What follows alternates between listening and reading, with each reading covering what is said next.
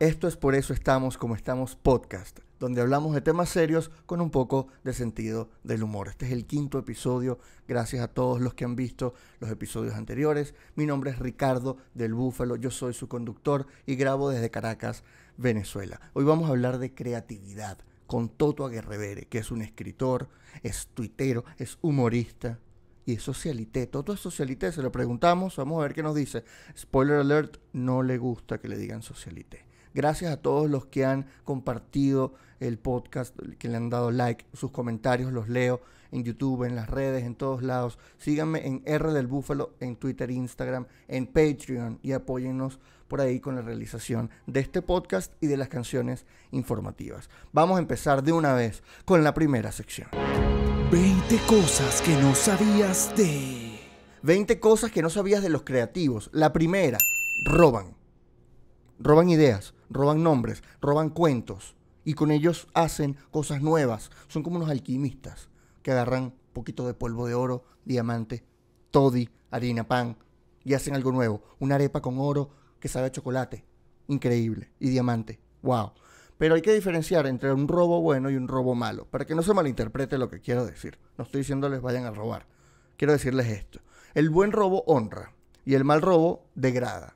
Hay que estudiar la obra de los demás, no verla superficialmente. Hay que robarle a muchos, no a uno solo. Hay que dar crédito, no hay que plagiar. Hay que transformar, no imitar. Hay que remezclar, no arrancarle a otra persona.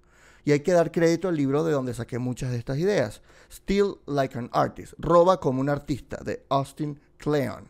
Que no lo compré, me lo robé. Creo que eso es lo que él se refería. La segunda cosa que hacen los creativos, siguen sus intuiciones o corazonadas. Y lo hacen tanto los artistas como los científicos. Se basan en este sexto sentido que les dice, aquí hay algo, aquí voy a descubrir algo. Albert Einstein decía lo siguiente al momento de crear una teoría científica. Debemos dejarnos conducir por la intuición, que se basa en una sensación de la experiencia. Nadie podrá negar que el camino teórico ha sido prácticamente determinado por el mundo de las suposiciones. Tercera cosa que hacen los creativos, tienen una gran imaginación, porque tienen una gran memoria o un gran almacén de información, un gran archivo, sea en su cabeza o en una biblioteca o un disco duro lleno de material. ¿Por qué? Lo que tienen es conocimiento y con ellos pueden crear más. Todos hemos sido ignorantes y todos sabemos que con más conocimiento creamos mejor. Es como un músico de jazz, que pareciera que estuviese improvisando y puede improvisar por una hora, pero porque se conoce todas las escalas habidas y por haber, todas las armonías habidas y por haber. El solfeo se lo estudió, pero como por 40 años. Entonces la improvisación no se improvisa. Cuarta cosa que hacen los creativos, crean hábitos musculares. Esto es lo interesante. Aprender a crear es como aprender a nadar. ¿sí? E, entrenas lo necesario hasta que un día eres capaz de realizar los movimientos imprescindibles para avanzar en el agua. Es una destreza adquirida por repeticiones que tu cuerpo memoriza y tu cabeza olvida. No lo memorizas como un recuerdo, sino que tu cuerpo adquiere como una habilidad. Es como aprender a bailar, es un hábito. No, es como que tu, tu cuerpo ya sabe lo que tiene que hacer. Esta idea la saqué de un libro que se llama Teoría de la Inteligencia Creadora, de José Antonio Marina, que es muy bueno, se los recomiendo. No tienen miedo a probar las cosas nuevas. Quinta cosa que hacen los, los creativos. En la creación o en la experiencia prueban cosas nuevas todo el tiempo. Si tú eres un actor pero quieres pintar, hazlo. Si tú eres vegetariano pero estás en Hong Kong y te ofrecen unos saltamontes eh, eh, de chicharrón, chicharrado, cómete eso. Tú, capaz que es lo peor que te puede pasar, que no te gusta. Pero es una experiencia. Dices, oye, esta cosa sabe como a papel con tripas. Ya tienes una imagen allí. Tienes experiencias que puedes narrar y compartir. Sexta cosa que hacen los creativos. Trabajan aún sin inspiración. Esto es importantísimo. Porque ¿cómo hacer una gran obra? Pues la haces día a día, poco a poco, paso a paso. Nadie hace una gran obra en, poco tiempo o de un solo golpe. Uno, aunque no tenga inspiración ese día, uno tiene que sentarse, si eres escritor, a escribir una hoja al menos. Porque ese es el trabajo. Puede que no te sirva, puede que edites y te quede una oración, pero escribiste. Jerry Seinfeld hace una técnica para crear. Él, dibuja en su pared una gran, eh, un gran calendario y cada día es como una cajita, un cuadrito, ¿no? Entonces él va rellenando cada vez que escribe, él, se propone hacer un día eh, un chiste y tacha con una X eh, el día ya, trabajado. Entonces va creando una especie de culebra con todas las X hasta que llega un momento que tú vas viendo la culebra avanzar y tú mismo empiezas a competir contigo mismo, como que yo no puedo dejar que esta culebra tenga un huequito en algún lado. Séptima cosa que hacen los creadores, tienen una gran capacidad de observación. Tocan, sienten, a, pesar de los chinazos, ¿no? Pero escuchan, todo lo ven. O sea, la gente más talentosa que yo conozco son aquellos que ven lo que estaba a la vista de todo el mundo y nadie había notado. Para mí, ese es el gran talento de un artista, observar. De la observación a la creación hay un largo trecho y es el trabajo. Es decir, alguien muy talentoso, sin trabajo, no va a llegar a ningún lado. Octava cosa que hacen los creativos, las dificultades las ven como oportunidades. No tienen miedo al fracaso, porque de fracasos está hecho el camino al éxito. Ellos caminan por encima de muchos fracasos. Eh, un caso legendario, el de Thomas Edison, el inventor de la luz eléctrica, de un montón de vainas. Él tuvo mil fracasos antes de lograr la luz en un bombillo eléctrico. Y él dijo, oye, no fueron mil intentos fallidos, fue un invento de mil pasos, que es una manera muy bonita de decir mil intentos fallidos. Thomas Edison es como el Luis Vicente León de su época. Oye, vale, no le llamemos falla. Vamos a llamarle oportunidades de mejora. La novena cosa que hacen los creativos es entregarse al momento de crear.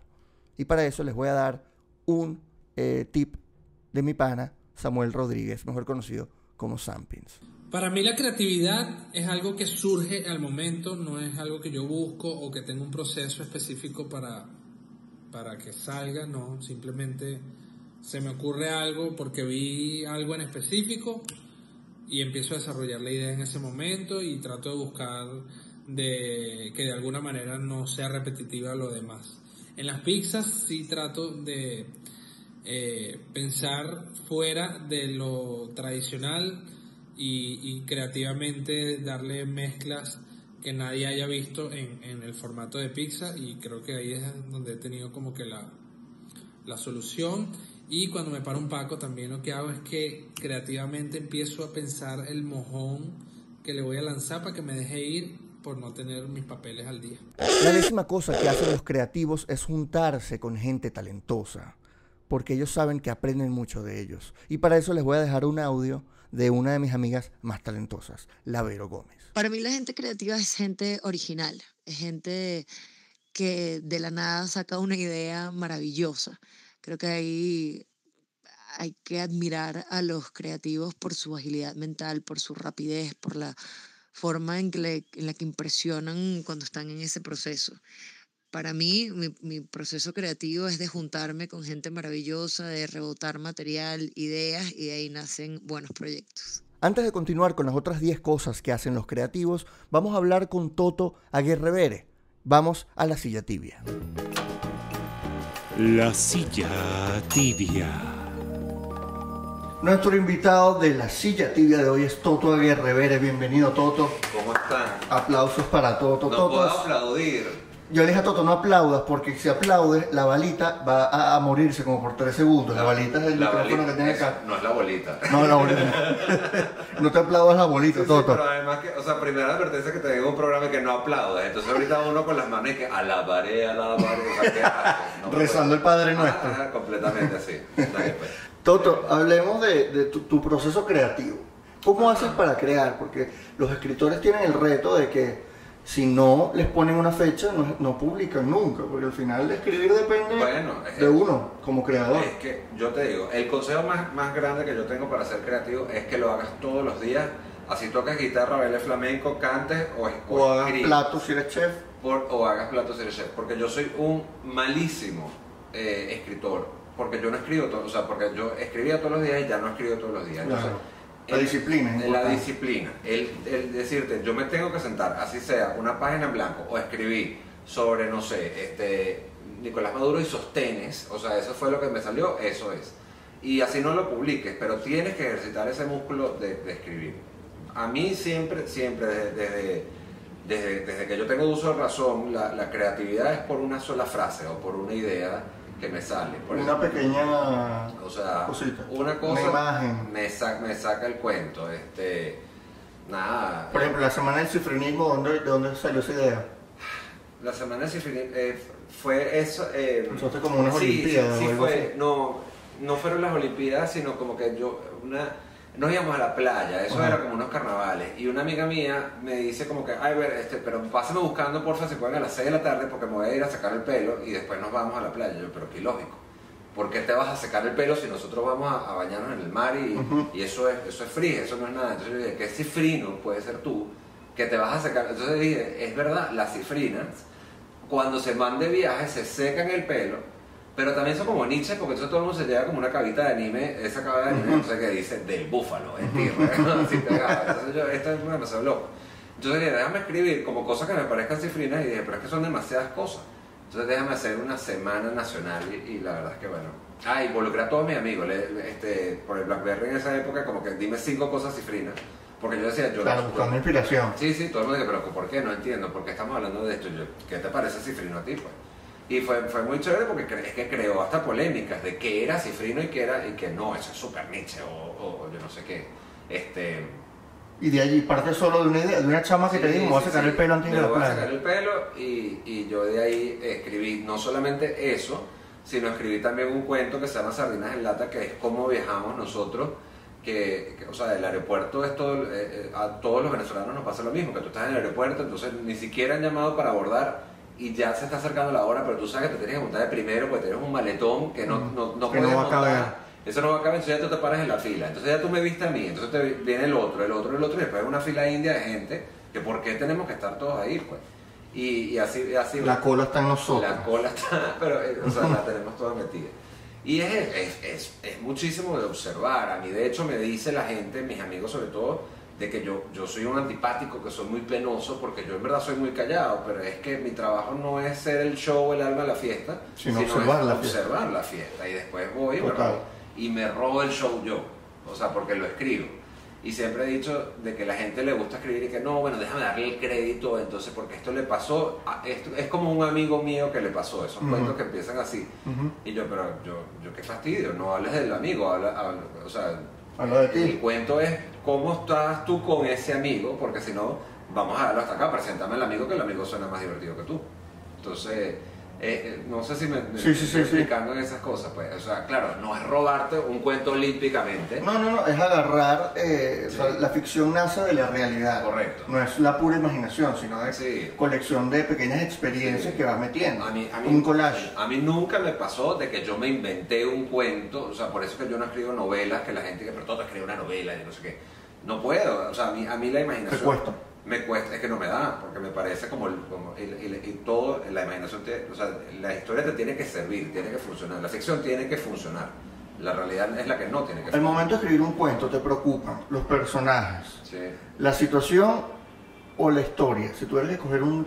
O cómo es tu caso. No la historia, o sea, además... Lo que te importa es lo que pasa. Claro, y me encanta que se va armando, yo empiezo, como te dije, es con una sola idea y, y mi, mi intención siempre es que den risa. Entonces yo, yo la voy escribiendo y, y yo me río. Si a mí me da risa eh, la frase o la oración que yo escribí, el cuento voy bien. Si, si me empiezo a enredar y no lo descarto, guardo lo que, las frases que más me gustaron y las uso en otro cuento. O si- Ok. si es muy complicado de contar, o si de repente es una cosa como que, mira, en verdad, a mí, yo tengo, eh, mi humor es bastante negro, y, y a mí, eh, o sea, yo reconozco que a mí me dan risa cosas que no necesariamente le dan a risa a todo el público. Entonces es o tratar de dosificarlo, o tratar de ponerlo de una manera que la gente también lo entienda. Este, volviendo al cifrinismo otra vez, es que risa, que este, o sea, nadie quiere oír un cuento sobre cómo yo fui a eh, Le Club, la discoteca más cifrina de Venezuela, ponte tú. Pero si a mí se, si yo vi que a alguien se le cayó una bola de disco en el Le Club y esa niña terminó en la clínica, ese cuento es muy divertido. Claro. ¿Ves? Entonces por ahí te vas y entonces metes, el, metes la parte cifrina, pero también metes una parte comiquísima. pues. Y cuando hablabas del ejercicio muscular, Ah, sí. eh, me llamó la atención que hablaste del músculo para, para, Sí. para ejercitar. Porque la creatividad funciona así, eh, eh, es como uno va ejercitándola y a medida que haces el ejercicio Claro. te vas haciendo mejor o le vas agarrando mejor. O sea, tú no aprendiste a escribir eh, sino con el tiempo. Es decir, tú no eras igual de buen escritor al principio que No, no, ahora. no, no. Y, es- y, y- y yo no sé, me- es como pena y orgullo, pero yo nunca he agarrado un curso de escritura. Este, porque la- mucha gente que me quiere escribir de que me dice, oye, pero es que yo no sé qué curso hacer, o, o- o es que yo no sé si yo sepa sé escribir. Y yo, tú escribes todos los días, tú tienes 20 mensajes de, de- de texto y 20 chats en donde hay una historia divertidísima. Lo decía muchísimo cuando yo participé en muchos concursos de cartas de amor. Y la gente me dice, pero ¿cómo puedes escribirte una carta de amor si no estás enamorado, estás soltero en ese, en ese momento? Y yo decía, pero es que todos tenemos una carta de amor, así sea tu mamá, tu papá o, o al kiosquero, porque es el que Y si no es en ese momento, lo tuviste antes. lo tuviste antes. Entonces, eh, sácalo, invéntalo. Además, este, y es lo que digo, o sea, no necesitas a ver, para, para lo que quieras contar. Si tú quieres ser un grandísimo novelista, pues entonces, uno, primero, siéntate a leer todos los libros del universo, porque mientras, o sea, el, el escritor es el que, el que más lee, no el que más escribe. Y, y- y- pero si quieres contar cuentos banales, por decirlo así, que, que es lo como yo veo mi trabajo, este, pues bueno, sale a la calle y empieza a ver actitudes, empieza a ver gente, empieza a ver comportamiento. Y, y- y- y ser muy boyerista también. Yo oigo, yo oigo muchísimas conversaciones, o sea, la gente me dice, odio salir contigo, porque yo estoy aquí sentado en un restaurante, pero yo estoy oyendo lo que está diciendo acá y Claro, el otro, un- eres un y metiche. Soy súper metiche. ¿De dónde sale la creatividad? De lo que uno vive todos los días y uno no observa. O sea, Sí, sí, sí. Uno, lo- uno le pasan tantas vainas que uno decide dejar por fuera porque uno es un... No, bueno, porque tú dices, oye, no es importante. Exacto, y si Eh, lo es. O, o no darle importancia, pero es que darle importancia a absolutamente todo, porque todo da risa. Eh, por ejemplo, mi papá, mi papá está sufriendo ahorita de problemas de memoria corta. Eso es una tragedia.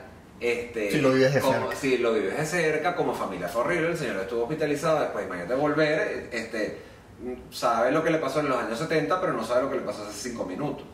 Pero la manera en que nos hemos reído es que él mismo se ríe diciendo que parezco la Anastasia Romanoff, o sea, la princesa de que volvió y listo, entonces le decimos Anastasia, ahora mi papá. Claro. Entonces es como... Y lo llevan con humor. Eh, lo llevamos con humor, entonces sentarlo otra vez de que, mira, Anastasia, te expliqué esto ya 20 veces, porque, eh, o sea, ¿cómo no hacerlo? Yo vengo de una familia en donde mi mamá fue muy fatalista, muy exagerada, muy, yo quiero ser el centro de atención y muy elegante, o sea, esa parte, y mi papá fue todo lo contrario, mi papá es como eh, retraído, pero con el humor negro más, más del mundo, que siempre estaba como una esquina, tira la piedra con la mano, entonces son esos dos mundos eh, que chocan, o sea, este, tú ves Alicia del País de la Maravilla, ves la reina de corazones llegar y después ves el reycito que llega en The King, ese es mi papá y mi mamá, entonces Ok. es, es eso verlo y tomar de eso de tu casa, de lo que pasa en tu casa, que, eh, cuestiones cotidianas y de ahí sacas grandísimas historias. ¿Qué pasa cuando te quedas sin ideas? Es decir, cuando ya escribiste dos libros y tú dices, bueno, ya quisiera escribir de otra cosa. Te saca, te sale salir ¿Vas a la- otro lado? No, te toca salir a la calle más. Este, por ejemplo, yo me tardaba muchísimo en escribir el tercer libro, eh, o sea, de cuentos míos, eh, precisamente por eso, porque no me quiero como repetir. Eh, yo me di cuenta de que con esto yo estaba hablando muchísimo de mi familia, eh, cuentos ajenos y, Mm. no, y no cosas que me estaban pasando a mí. Y yo, bueno, para que me pasen cosas a mí, yo tengo que empezar a hacer A cosas vivir, claro. y a vivir, me fui de viaje, este, no sé, o sea, choqué porque me provo- no, no porque me provocó, pero o sea, como que, que pasan, me meto en cursos. No, no voy a manejar. Sí, cuando no, te ve manejando por ahí, me voy a alejar No, todo. bueno, eso, me meto en cursos, invento, eh, me, me puse a hacer videos para ver que me- cómo me funcionaba. Entonces, tú, tú vas viendo eh, y que te, que, que te, que te entretiene, que, que gozas, que no gozas. Me metí a un club de cine, porque me metí a un club de lectura y me salí porque me pareció que el, el grupo de WhatsApp era más intenso que el, el- el- el libro que nos estábamos leyendo. Entonces, Ah, no, esos son horribles, los grupos de WhatsApp de gente intelectual. Además que todos, todos tienen como que, no, lean mi artículo. ¿Quién quiere leer tu artículo? Nadie no tu manden sus artículo. Nadie quiere leer tu artículo y tenemos un chat paralelo hablando mal de tu artículo. de bola. Toto, tú eh, sigues creando literatura. ¿Hay otra cosa que quisieras crear? Que tú dijeras, yo quisiera hacer esto. Mira, a mí me gustaría eh, hacer, hacer radio, me encantaría tener un programa de radio, porque siento que, que pero, pero, pero bien hecho, este, ¿me entiendes? O sea, qué fastidio de que, ay, bueno, hoy le venimos a hablar sobre las propiedades del yogur. Fastidio, yo no tengo tiempo de hablar de las propiedades del yogur ni de, ni de las rutinas de. ¿no? No me interesa, sino como que, no sé, o sea, si vamos a hacer eh, que sea de, de- de- Todo el mundo tiene un cuento cómico en un aeropuerto, por ejemplo, que venga alguien semanalmente a contarme un cuento cómico que le haya pasado en un aeropuerto, o que se. o este, O sea, o, o trágico, pues. Claro. Si se te cayó el avión también, pues. O sea, si vas a tener invitados es para que te den experiencias Claro. o anécdotas y no lo que vienen a promocionar o algo Sí, así. Pero para que vean el humor negro, de, por ejemplo, a mí me pareció absolutamente fascinante. La gente dirá, bueno, qué horrible, pero una amiga mía estuvo en uno de estos vuelos que se incendió y, y el, el vuelo Dynamic de hace como tres años y fue una tragedia, pues en verdad. En Miami salió todo el mundo declarando. Pero esta amiga mía, que yo la llamo Nuestra Señora de Dynamic, porque, porque eh, imagínate tú lo que es tomarse un Valium para acostarse a dormir, ni siquiera le paras a la señora, la pobre pendeja esta, la hermosa que está aquí, por favor, a- pa- préstame toda atención, ya tú estás jeteada y que veas la ventana y haya fuego, y tengas que salir corriendo. Entonces, claro, qué horrible el cuento, qué bien que te salvaste, pero ya una vez que te salvaste, yo quiero contar ese cuento. Ese cuento Claro. tiene que ser no así como que, ay amiga, qué bien que te salvaste, sino que, pero ¿qué hacías tú tomando un Valium sin oír las instrucciones de la aeromoza? Esto No, quedó tú- malísimo, me que te corrige. No, está bien, pero es que de ahí sale los... Es que el, el- el humor sale de nuestras desgracias. Es verdad, tienes Nos acusan de eso, pero en realidad es pero eso. el humor de todos, Claro. de los judíos, de todo el mundo Sí. nace de las desgracias. Porque allí está la- el, el- humor, justamente uno se ríe de aquello lo que quiere generar distancia, como lo Sí. que hablabas de tu papá. De Sí, Anastasia. bueno, O sea, de Anastasia, sí, porque si no sería una gran tragedia. Sí, pero todo ¿Quién lo decía? Carrie Fisher. Carrie Fisher tenía una frase genial, que si mi vida no fuera cómica, sería de verdad. Y eso, eso es inaceptable. Y a mí eso me parece buenísimo. O sea, uno, uno no tiene que buscar todo lo cómico de su vida sin, sin decir que, bueno, pero no puedes hacer un chiste de todo. O sea, si se te murió, Claro. si se- se te murió tu papá en un avión porque se quemó, porque se tomó un Valium, eso no es chiste. Yo lo entiendo. Pero, Pero tal vez sí. pero bueno, pero si si tu fuiste- papá era malo contigo, Claro, eso, pero si fuiste a regalar, si fuiste a regalar la ceniza de tu papá en la India porque era tu, el sueño de tu papá que regalaran Claro. en el río Ganges la- su ceniza, te montaste en el avión, fuiste a la India, llegaste al río y se- te diste cuenta que se te olvidaron las cenizas en Caracas, pues ese cuento muy divertido. te toca quemar. Eso pasó. Aquí un pana tuyo. Sí. ¿Por cómo vas a ir a la India sin meter O sea, primero la, señora, ceniza? La abuela, la nona, no sé qué, había dejado en su testamento. Yo quiero que a mí me, me ramen las cenizas en todo. Eh, eh, hicieron todo un viaje familiar, se fueron para Río Ganges, están ahí, que bueno, y la ceniza de mi mamá, yo no la traje, no la trajiste tú. La-. A ti te tocaba la ceniza y a mí me tocaba la Después parrilla. otra que quería que eh, en un club de playa. Y, y entonces le llevaron la ceniza al club de playa. Resulta que el accionista del club de playa era la señora. Estos no estaban invitados y no pudieron entrar. Y después también otra que sí, que no. Vamos a, a- a- a- a rodar las cenizas en, en- en el Ávila, en Galipán y todo. Ujú. Lanzaron esas cenizas así. El viento se les devolvió todo. Entonces llegaron así, vaya, se tuvieron que bañar a la nona. Estúpidos. Oye, vale, pero que buenos cuentos. Qué trágico, pues, o sea, me compadezco con todas sus muertas, pero entonces me vienen y me los cuentan a mí y que yo no tengo ningún tipo de filtro y voy y los escribo. Pero Eso, no te pasa, que Sí. como persona creativa la gente te quiere y te dice, ay, Bueno. Y, y como te quieren, te cuentan las cosas. Y cuando tú los cuentas, pero ¿por qué lo contaste? Ah, pero ah. por, no me quieres ir por eso. Bueno, mis amigos dicen que yo soy el plagiador más grande del planeta Tierra. Todo escritor lo es. Todo, pues, que, es que lo que somos somos unos ladrones. pues. Claro. Yo no tengo, yo no tengo, o sea, ¿qué culpa tengo yo de que tú me vengas a contar un cuento y tú vas, a- porque yo siempre se lo digo a mis amigos, tú vas a escribir un libro? No. Entonces déjame contarlo yo, o sea, estamos dejando escapar el mejor cuento de la historia.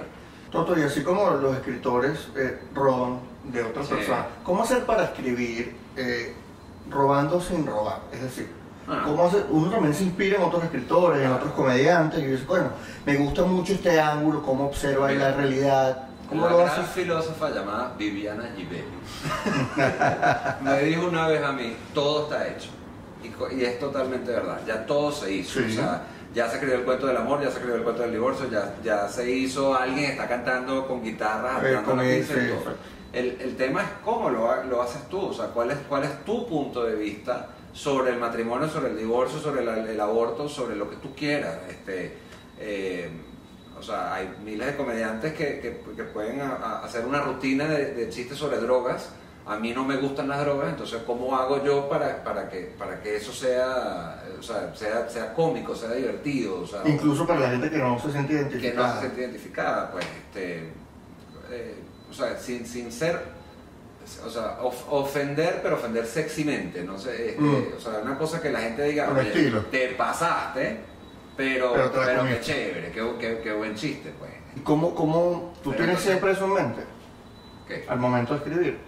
Eso, como, o sea, cómo mantenerme allí, o sea, tratando de hablarle a los que se identifican, pero sin dejar de Sí. lado a los que no se identifican. Sí, sí, sí. O sea, lo, Si lo- estás pensando en esos sí, momentos de escribir. Sí, lo- bueno, lo, lo tienes, es que tienes que hacerlo, porque si no, si no tú no publicarías, o, tú- o- o tú no harías stand o sea, eh, Hay que pensar en a nosotros escuchar. todos publicamos porque, ah, porque no, bueno, no me importa, porque es que yo soy el cool, que voy a decir todo y, y la gente que lo interprete como lo interprete. Pues no, porque, o sea, esto es una ciencia. Tú tienes que saber lo que, lo que da risa o no. Te, te- te da risa a ti, es el punto de partida. Ahora tienes que cerciorar de que le, te- le dé risa a los demás. Yo tengo, problemas míos tengo es afuera, que, que no entiendo eh, la palabra jeva, no entiendo pajú, no Mm, entiendo, no tienes entiendo que, nada tienes que incluir un glosario al Sí, final. y a mí no me interesa, porque a mí la gente todo el mundo dice, no, tienes que escribir más internacional para que seas afuera. Yo, pero, pero ¿por qué? ¿Por qué nosotros los venezolanos no podemos escribir y que el mexicano se averigüe? Claro. Como Así como uno averiguó que es naco, que Ajá, ellos averiguan o que es Nietzsche. Porque todos, eso, tenemos que, eh, te- o sea, el llamado acento neutro, perfecto, este, ah, bueno, eso es, otra, eso es otra cosa que me burla muchísimo. Que cuando la gente dice que el venezolano no tiene acento, nosotros tenemos un acento joder. neutro, no, no tenemos De verdad, mi amor. De verdad, ¿tú crees que no tienes acento? Por favor. No, no, El tema de, de la universalidad nos juramos muy... Ah, bueno. Sí, sí. Pero la universalidad también es una trampa. Eso Sí. de que para que te entienda todo el mundo tienes que hablarle a todo el mundo o sin referencias, todo lo contrario. No. En cambio, si uno es muy particular, Sí. eh, te entiende todo el mundo. El chavo, por ejemplo, Bueno. era tan mexicano, pero hablaba de, De toda Latinoamérica. Claro, no, no, y tú le entendías. O nuestras, nuestras mismas telenovelas se veían en todos lados, en, en Medio Oriente, en Israel, Sí, eran famosísimas. Y el sábado nos hablaba nosotros de que se iba a comer una tarta de jamón o- o- y era un sándwich. Y ya está, y tú Claro, le entendías. el pastel para nosotros otra pastel, cosa. otra cosa. Pero es eso, hacer, hacer una historia que sea sencilla en sus elementos y tú la vas decorando con, con tu, con tu cosa. Porque a, a mí, a, a mí porque no me interesa, porque la gente me dice, bueno, este, pero escribe internacional y yo no sé qué, yo, pero es que si yo viviera en Noruega, escribiera en Noruega. Toto, ¿cuándo sacas tu próximo libro? Te tengo que poner un... Sí, me tengo que poner el spot, pero Claro. eso, este, el próximo libro está aquí todo en la cabeza, lo que tengo es que sentarme y, y nuevamente, es, al que lo esté pensando, que, lo, que, que tenga el libro en la cabeza, es sentarse todos los días y ejercitarlo, ejercitarlo, ejercitarlo, hasta que lo tengas. O sea, no es escribir, eh, no es decir, bueno, tengo que llegar a 180 páginas, no, sino, o sea, tu libro puede ser de 10 páginas y es un cuento corto y se acabó. Pero, pero, es- pero es hacerlo, porque si no queda en habladuría de paja, como lo que estamos haciendo ahorita, o en Ujú. idea. Eh, Disciplina, Sí, en fin. es- es- mira, es disciplina. La gente dice siempre, escribe sobre lo que sepas. Yo digo, escribe sobre lo que no sepas. Yo, este, lo averiguas. lo averiguas. Hablas con la gente que sí lo sabe para, para buscarte. Claro, que ser Que- curioso, ¿no? Una Sí, especie de sobre periodista. todo, sobre todo tener curiosidad. O sea, este, la- la- lo más bello de la, de la creatividad que tú me estás preguntando en este programa es que la creatividad es el uso de la imaginación. O sea, todo lo que a ti te cohibieron en el colegio, porque en el colegio no podíamos usar imaginación sino para educación artística. Todo lo demás era matemática, eres bruto, química, eres bruto. química, eh, sea, yo lo único que servía era para escribir cuentos. Y bueno, este, qué chévere que en la vida adulta a mí me puedan pagar por echar unos cuentos que que, que, bueno, que son de mi familia, que deberían quedarse en la privacidad del almuerzo de mi casa, yo decidí universalizarlo y poner en, en jaque mate a toda, a, toda, a toda mi gente. Y es divertido. Cámbienle los nombres a la gente, a la Cámbiale gente los nombres. enrollada y, se sorprenderán lo que esa gente enrollada llegará y que, ay, Sabrina es igualita a mí. Y que bueno, Claro, uy, se parece. es cuestión de- igualita a mí. Sí. Bueno, Toto, muchísimas gracias Oye, por acompañarme. Por- De verdad. Fue como una hora terapéutica. Claro, en no la, silla- hablar. en la silla del abuelo. Sección especial con invitado. Nuestra sección especial con Toto es una sección donde vamos a crear. Vamos a crear un cuento para el blog de Toto. O para un libro si les gusta mucho el cuento. Así que vamos a empezar con una idea y cada quien la va complementando. A ver. A ver, Pero, pero, ajá. Ajá, yo, yo empiezo yo, ok. Es una señora eh, que emigró, pero una señora, Ah, ok, porque si me estás haciendo así es que es una señora hecha de derecha claro. que emigró porque su peluquera la mataron. Por lo tanto, no encontraba ninguna peluquería que la satisficiera. La satisficiera porque ella tenía un tinte especial que le hacía matching del rojo rojizo con el pelo púbico. Ok, y cuando emigró, emigró obviamente a Irlanda, porque allá los pelos son muy rojizos. Claro. Se está buscando Pero entonces- el tinte Pero original. entonces, pero claro, pero llegó de estúpida pidiendo el tinte original cuando llegaron todas las irlandesas a decirles, Eva, pero esto ya es original. Esto es innato. Ajá, aquí. Entonces, lo que tiene que conseguirse es un peluquero para embarazarse de él. Ah, claro, pa- Claro. Para, que tenga a todos los O'Grady's, O'Shady's y O'Brien como hijos. Y lo consiguió. Se consiguió. ¿Se ah, consiguió su peluquero? sí. No, bueno, un pelu- eh, pero es que se casó con el peluquero. Claro, y le, le pinta Sí. el pelo y al mismo tiempo le hace a los niños con el pelo ya pintado. Los niños con- se llamaba Shannon O'Flaherty. Shannon Flaherty. Claro, lo que pasa es que le salió morenito. Sí, Que él- ¿Y cómo? ¿Por qué? Porque su papá era moreno. porque su papá es de la costa caribeña. Claro. Pescador margariteño que vino acá. O sea, el nieto es Shannon Flaherty, Pérez. pero... Toto de Revere, arroba Toto de Revere en Twitter e. Instagram, síganlo allí. Sí.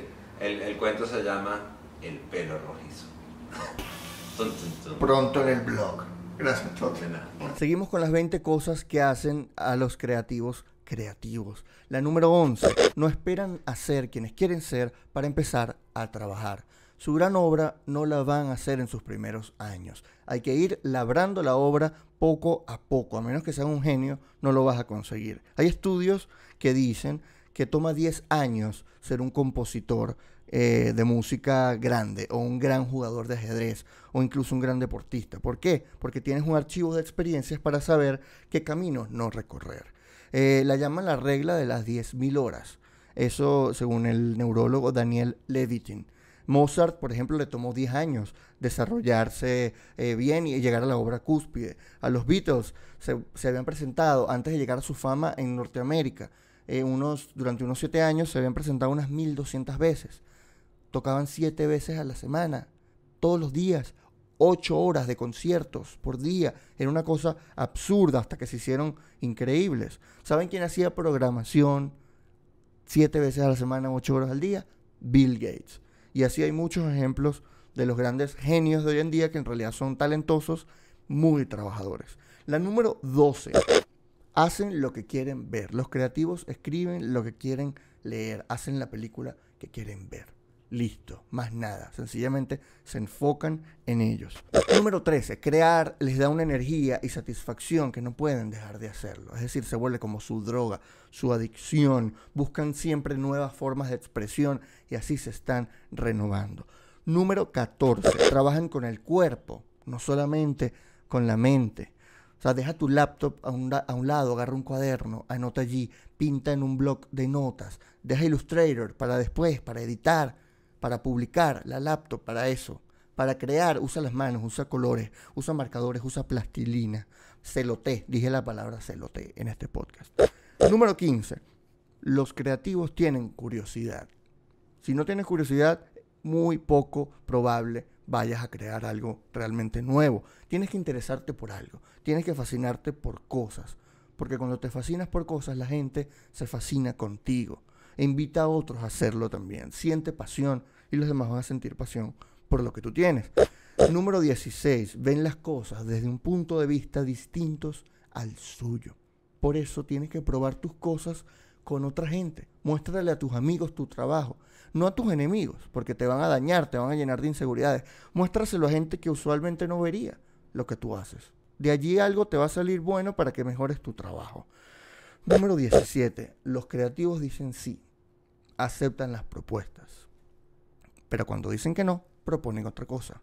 Me refiero justamente a la creación en improvisación teatral. Los improvisadores, eh, los actores, proponen a sus compañeros cosas en la tarima, porque están haciendo la historia allí mismo. Y ellos dicen, bueno, mamá, ¿por qué no me has eh, bañado? El otro acepta la propuesta, soy su mamá y no lo he bañado. O no, dice, no, pero, hijo, recuerda que no soy tu mamá, soy tu papá, lo que pasa es que me afeité. Y ya, y sigue por ahí la historia. Es decir, dicen que sí o dicen no, pero. Número 18. Se aburren para poder crear. Los creativos pasan ratos aburridos. Estar con una persona creativa en una reunión no es tan divertido como muchos creen, es una ladilla. Los comediantes pasan mucho tiempo callados, observando, por ejemplo.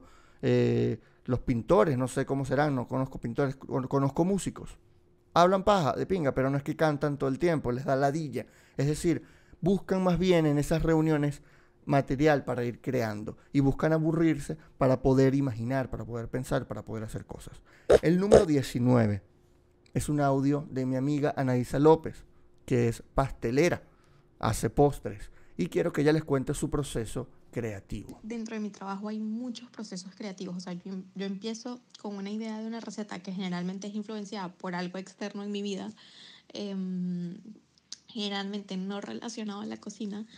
Y entonces ahí voy a diseñar la receta, luego pienso en cómo voy a hacer las fotos, que generalmente ya mantienen una estética muy similar y ya no me cuesta tanto, pero luego escribir el post que va relacionado y en mis posts siempre hay, en, sobre todo en mi blog, hay como una historia detrás de, de la receta. No le tengo mucho miedo al fracaso creativo. Sí me pasa que me puedo quedar estancada y que de repente siento que no tengo ideas, pero, pero es esto, es leer un libro, leer recetas de otras personas y luego encontrar de nuevo inspiración. Sinceramente, en mi caso, me frustra un montón cuando algo me queda mal, pero sé que puedo volver a comenzar y volver a intentarlo. Y el número 20 es un audio del gran humorista venezolano Claudio Nazoa, que nos explica para él qué es la creatividad. En la naturaleza, solo el ser humano es creativo. Creatividad es todo lo que no es natural. Por ejemplo, cepillarse los dientes no es natural, entonces tú eres un ser creativo al cepillarte los dientes.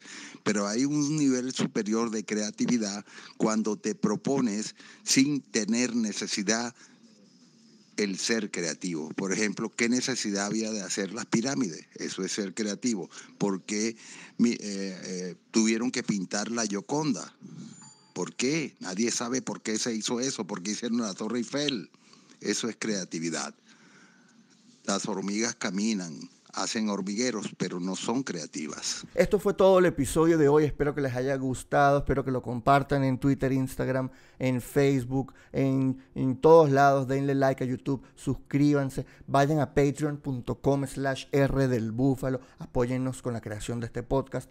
Pero no les voy a jalar bola, porque por jalar bola es que estamos como estamos.